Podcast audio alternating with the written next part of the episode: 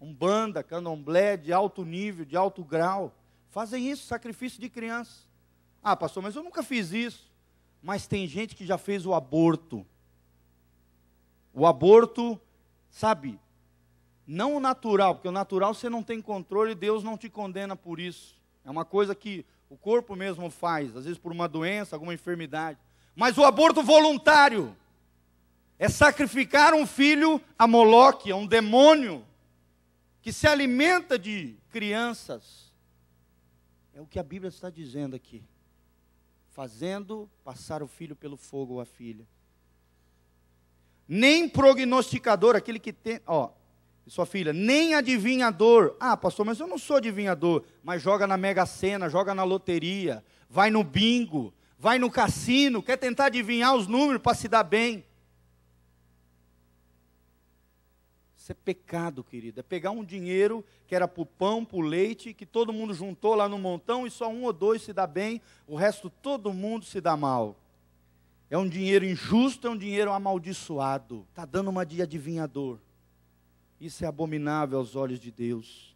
Nem prognosticador, que é bem, é bem parecido, que tenta adivinhar o futuro, nem agoureiro, que é aquele que joga sementes, folhas, ossos, sabe? Às vezes algumas pedrinhas para tentar adivinhar o futuro, através de espíritos de demônios, nem feiticeiro, nem encantador. Aqui, encantador, querido, aqueles que levam seus filhos para tomar, às vezes, uma água de benzimento Levam num cara que diz que é benzedor, e ali benze, consagra os seus filhos a uma santa, que na verdade santa não tem nada, é demônio mesmo. É um encantador. Macumbeiro é encantador. Mago, vidente, tudo isso é a mesma classe. Não consagre os seus filhos a nenhuma santa ou santa.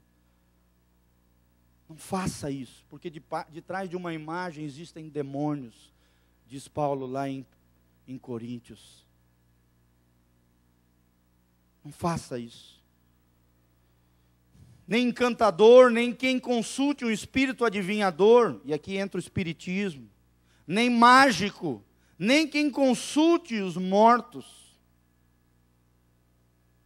Aqui fala de necromancia, de consultar uma pessoa morta de ficar, sabe, indo para o cemitério e falando ali com o caixão. Isso é errado, queridos. Isso é errado. Claro que cuidar do caixão ali não tem nada de mal. Mas ir lá no cemitério onde já morreu alguém e você começa a falar, invocar como se ele tivesse vivo. Isso não é de Deus.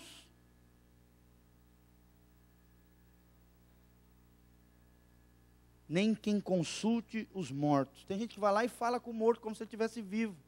E ainda faz pergunta para eles. E o diabo é sujo, ele se, ele se disfarça de uma pessoa morta. Mas como, pastor? Porque ele tem demônios ali que ficam rodeando aquela pessoa que morreu durante toda a sua vida. Ele tem a capacidade até de imitar a voz de uma pessoa. Simular a voz daquela pessoa que já está morta para enganar, lesar e corromper o teu coração. nem mágico, nem quem consulte os mortos. Versículo 12: Pois todo aquele que faz tal coisa é abominação ao Senhor.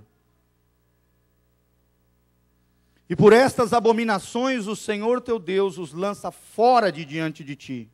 Perfeito serás como o Senhor teu Deus. Você quer ser abençoado ou amaldiçoado? Então não faça isso porque isso é abominável aos olhos do Senhor. Encantamento, adivinhador, necromancia, que é consultar mortos, todas essas coisas que eu mencionei. Não busque espiritualidade em todo lugar. Busque aquilo que é espiritual. Na palavra de Deus, na sua igreja, seja fiel, tenha compromisso. Não faça como alguns, como diz lá em Hebreus, que querem deixar de se congregar, e aí se tornam ovelhinhas fáceis, presas fáceis para o lobo mau Satanás destruir e detonar. Porque não vem na igreja, não se alimenta. Se não alimenta o espírito, alimenta a carne. E a Bíblia diz: vai colher corrupção. Mas quem alimenta o espírito vai colher de Deus a vida eterna.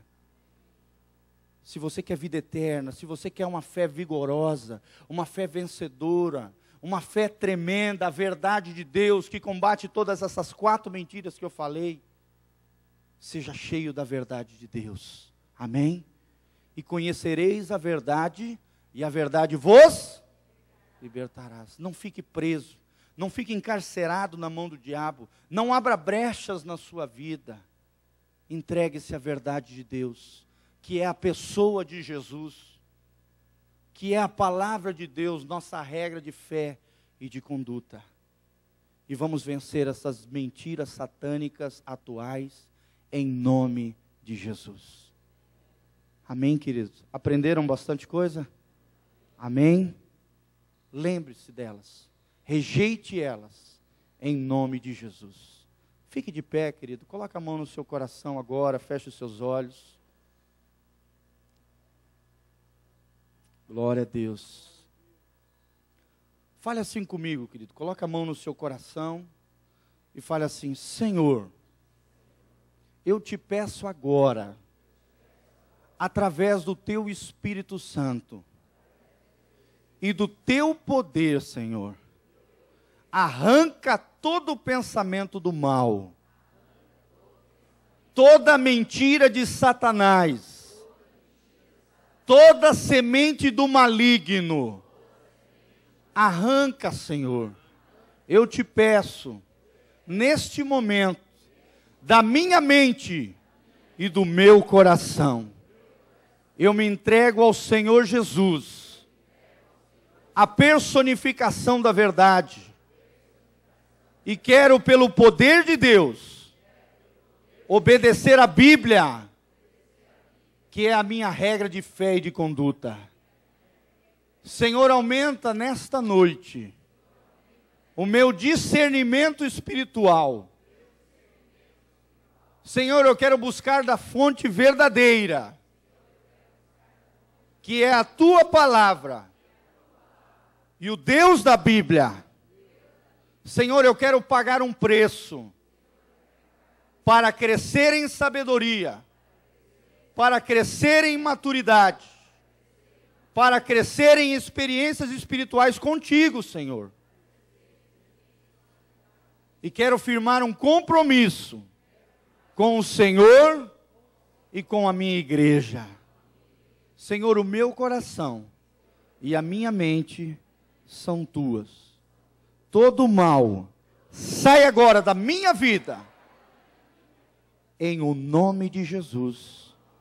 Amém e amém. Levanta as tuas mãos para os céus, querido. Eu quero te abençoar agora.